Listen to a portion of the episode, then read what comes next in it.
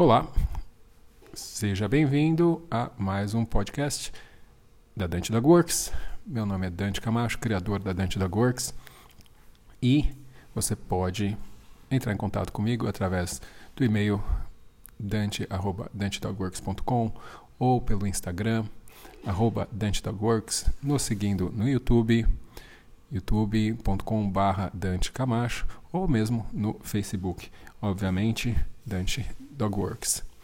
Lógico que se você está ouvindo esse podcast, simplesmente aperte o botãozinho assine para você nunca perder nenhum outro podcast da Dante Dogworks. O assunto que eu vou falar aqui hoje é um assunto que, na verdade, eu venho falando há bastante tempo e eu acho bastante importante e vejo que poucas pessoas na área realmente se preocupam em mostrar a diferença, mostrar as diversas faces do adestramento.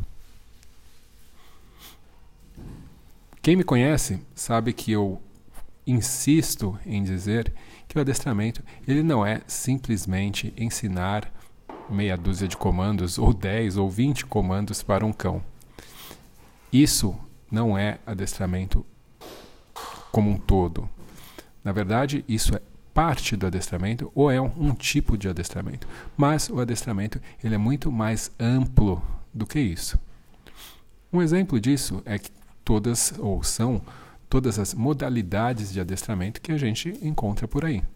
Desde esportes, a gente pode ter esportes de obediência, esportes como agility, esportes como dog diving, que é aquele que o cão tem que saltar uma distância na, numa piscina, canicross, em que o cão vai correndo com a pessoa, uh, faro recreativo, onde o cão tem que encontrar odores específicos, tudo isso é adestramento.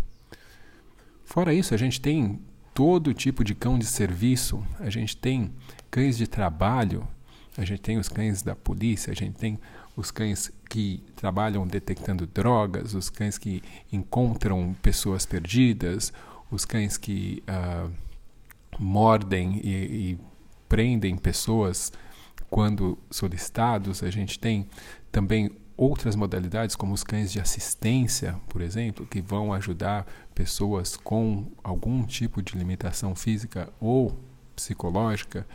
Então, existem, na verdade, inúmeras faces do adestramento e é muito realmente antiquado, muito limitado a gente pensar que o adestramento é simplesmente ensinar alguns comandos para o cão. E eu falo isso porque é muito comum que as pessoas me perguntem: quanto tempo demora para adestrar um cão? Quanto tempo demora para adestrar um filhote? Quais, quanto tempo demora para ensinar tais comandos e quanto te tempo demora para você ter um cão treinado? Primeiramente, essa é uma pergunta realmente muito uh, que não tem um significado muito claro, porque primeiro você tem que exatamente saber que tipo de adestramento você está buscando. Segundo, porque cada indivíduo, assim como nós, tem um tempo para aprender as coisas. Não existe uma fórmula mágica em que todos os cães vão aprender da mesma forma. Se você tem uma criança que é que vai para a escola, ela tem um ano para aprender um determinado currículo. Tem crianças que vão muito bem e conseguem acompanhar o currículo da escola, e tem crianças que vão mal, que não conseguem acompanhar, que levam mais tempo. Não que elas não consigam, mas que vão levar um tempo diferente para conseguir alcançar o mesmo currículo. Então, tem crianças que vão repetir de ano, tem crianças que vão ficar um pouco atrasadas e depois conseguem acompanhar. Isso acontece também com o adestramento. E a personalidade de cada cão e as condições individuais de cada família ou de, do local onde esse cão uh, reside vão influenciar diretamente o tempo que ele vai demorar para aprender as tarefas necessárias para a atividade de adestramento que ele está sendo direcionado. Quando a gente pensa em ensinar um cão, a gente tem que levar, uh, lembrar sempre que ensinar comandos, como por exemplo sentar, deitar, vir e ficar ou andar junto, é, é uma tradição que vem de um adestramento que foi formalizado há bastante tempo atrás, com um direcionamento específico para cães que tinham uma finalidade de, de trabalho com a polícia ou com o exército, não sei exatamente uh, qual do, dos dois, mas que tinha uma finalidade, tinha um porquê eles deveriam fazer aqueles comportamentos e uma utilidade para aquele contexto. E tradicionalmente isso se transformou na forma que as pessoas começaram a ver o adestramento, porque essa foi o momento em que foi formalizado. Obviamente que antes disso, o adestramento, o treinamento de cães já existia. E os cães eram utilizados para guarda, os cães eram utilizados para pastoreio, os cães eram utilizados para tração, os cães eram utilizados para diversas coisas antes mesmo de ter se formalizado esse conjunto de comportamentos que a gente conhece hoje como sendo adestramento. Mas realmente é muito antiquado a gente achar que só isso é o treinamento ou adestramento de cães. Mesmo quando a gente pensa no treinamento para o convívio, no dia a dia, uma família, né, que é o que a, onde a maioria dos cães convive dentro de um contexto familiar, simplesmente ensinar alguns comandos não vai ser o suficiente realmente para ensinar o cão, para educar o cão a conviver com uma família. Da mesma forma que uma criança tem que aprender diversos comportamentos, tem que aprender sobre diversas formas de interação, aprender sobre diversos contextos, o cão também vai aprender. E ele não precisa aprender a sentar para ele aprender que quando uma visita chega em casa, ele tem que se comportar de uma maneira calma e cumprimentá-la de uma forma educada. Ele não precisa aprender a deitar para aprender, para entender que quando eu abro a porta e vou sair para pegar alguma coisa fora, o que quer que seja, que ele não deve sair correndo pela porta. O que acontece é que a gente acaba utilizando esses comportamentos que são ensinados como uma forma de comportamentos alternativos para que o cão faça isso no lugar de fazer uma outra coisa que a gente não quer que ele faça. Mas, na verdade, muitas vezes o cão não compreende que basta ele escolher qualquer outro comportamento que não seja o comportamento que nós consideramos errado, que é inaceitável dentro do nosso contexto, que estaria tudo bem. Eu não preciso que o meu cão sente ou vá para uma caminha e fique imóvel quando chega uma visita, se ele souber que ele tem diversas outras opções de comportamento que não são pular em cima de uma pessoa, morder a visita, arranhar a pessoa toda. Então, ensinar a adestrar tem que ir além dos comandos básicos, porque existem um monte de opções para o cão, um monte de coisas que ele pode estar fazendo e que ele vai fazer no dia a dia. Adestrar então passa a ser ensinar ou reforçar os comportamentos que a gente considera que são aceitáveis ou que são benéficos para uma situação. Da mesma forma que você, quando tem um cão pastor, que está aprendendo a pastorear um rebanho, o que você faz é criar uma situação, criar um contexto, organizar a situação para que o cão apresente mais facilmente, ou que seja mais provável que ele apresente os comportamentos que você deseja. E uma vez que ele apresenta esses comportamentos, você vai recompensar simplesmente. Você não precisa ensinar para ele que ele deve dar uma volta nas, na, no rebanho. Você cria a situação de uma forma que vai fazer com que seja mais provável que ele dê essa volta, e quando ele der, você recompensa, você reforça esse comportamento. O adestramento para o convívio também, muitas vezes, é simplesmente baseado nisso. Organizar situações para que o cão tenha uma chance maior de fazer os comportamentos aceitáveis e você, então, prestando atenção no que ele deve fazer, recompensar esses comportamentos, mesmo sem você precisar ensinar o cachorro a sentar, a deitar e a ficar. Ele vai aprender a apresentar os comportamentos que são adequados, desde que você prepare e crie situações para ele. Voltando agora para as diversas faces, ou nesse caso a gente pode chamar também de modalidades do adestramento, cada vez que você muda de modalidade, você também muda os contextos e as necessidades que o cão tem, que, que aquele treinamento específico traz.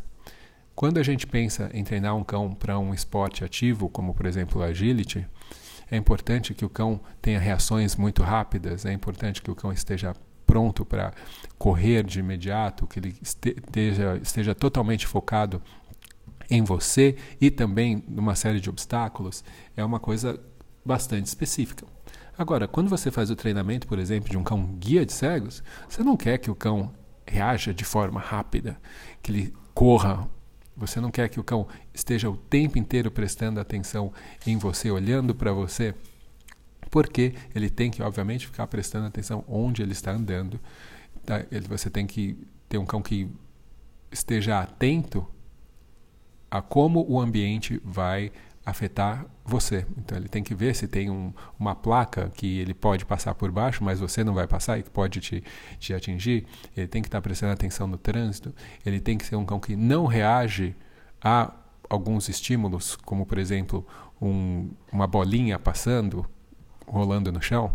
Já um cão com, que, por exemplo, fosse fazer agility, reagir a uma bolinha correndo, passando correndo no chão, pode ser uma coisa muito boa, porque serve muitas vezes como uma forma de reforço para o próprio treinamento. Quando a gente fala de cães de assistência, outro conjunto de comportamentos, outra, outro grupo de, de ações é necessário para esse cão. Então, o treinamento também se expande para outras formas de, de o cão interagir com o meio. Pensando em esportes exclusivamente, você tem um monte de formas diferentes, de coisas diferentes que você pode ter que ensinar para o cão. Pensando em cães de trabalho, também. Então, você, por exemplo, ensinar um cão a farejar alguma coisa, a encontrar alguma coisa, está muito distante você ter que ensinar um cachorro a sentar, deitar e ficar. Você pode dizer que o cão que fareja é um cão que não é treinado, simplesmente porque ele não aprendeu a sentar, deitar e ficar, como aquele padrão inicial que a gente comentou uh, prevê, o adestramento, então, ele é muito mais amplo, ele tem muito mais vertentes, muito mais possibilidades do que muita gente acredita.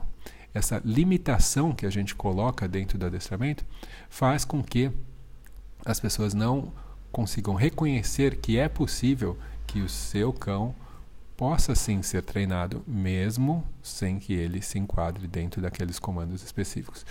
É muito comum você encontrar cães que são super treinados, mas que realmente nunca aprenderam formalmente esses comandos de sentar, deitar, ficar ou andar junto sem puxar na guia.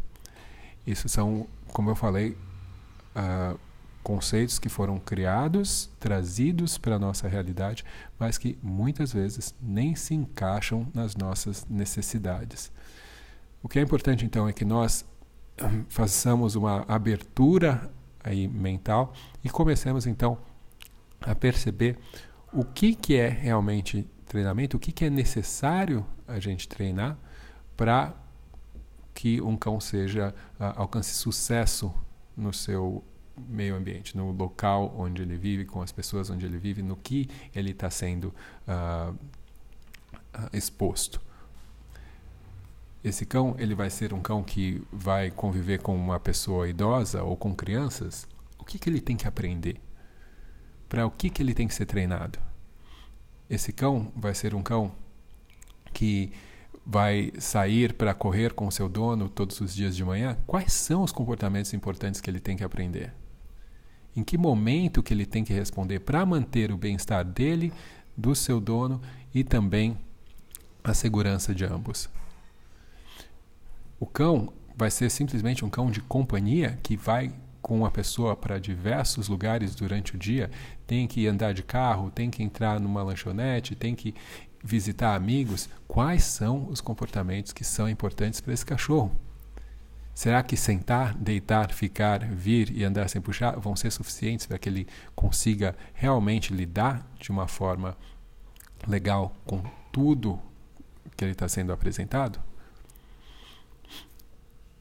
Observe então o porquê e o para quê que você quer treinar o cão, o que realmente é a função do adestramento que você está buscando e enquadre, ensine o que é relevante, o que faz diferença para aquela pessoa, o que faz diferença para aquele cão.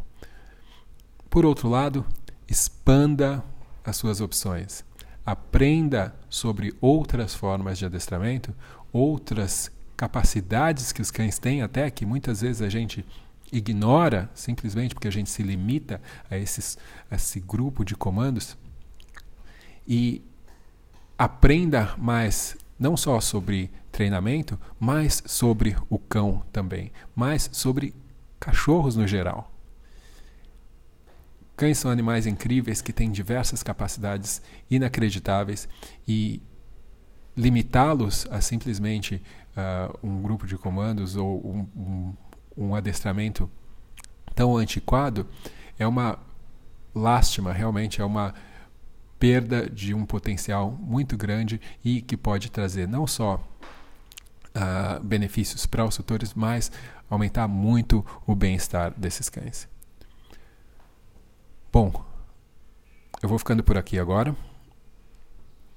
Lembrem, adestramento tem diversas faces e a gente tem que estar aberto para todas elas e reconhecer que elas existem, aprender sobre elas, porque só isso realmente é que vai fazer de você um adestrador realmente completo, realmente capacitado, conhecer todas as possibilidades, porque não só você vai conhecer as que existem, mas também criar outras possibilidades dentro do seu trabalho com cães. Esse foi mais um capítulo, mais um episódio do podcast da Dante Dog Works. Novamente, assine aí o nosso podcast, ou se você quiser entrar em contato com a gente, fiquem atentos, Instagram, arroba Dante Dog Works, sigam nos stories, sempre tem coisa legal, conteúdo legal, no YouTube também, Dante Camacho, e no Facebook, Dutch Dog Works. Muito obrigado e a gente se vê numa próxima oportunidade.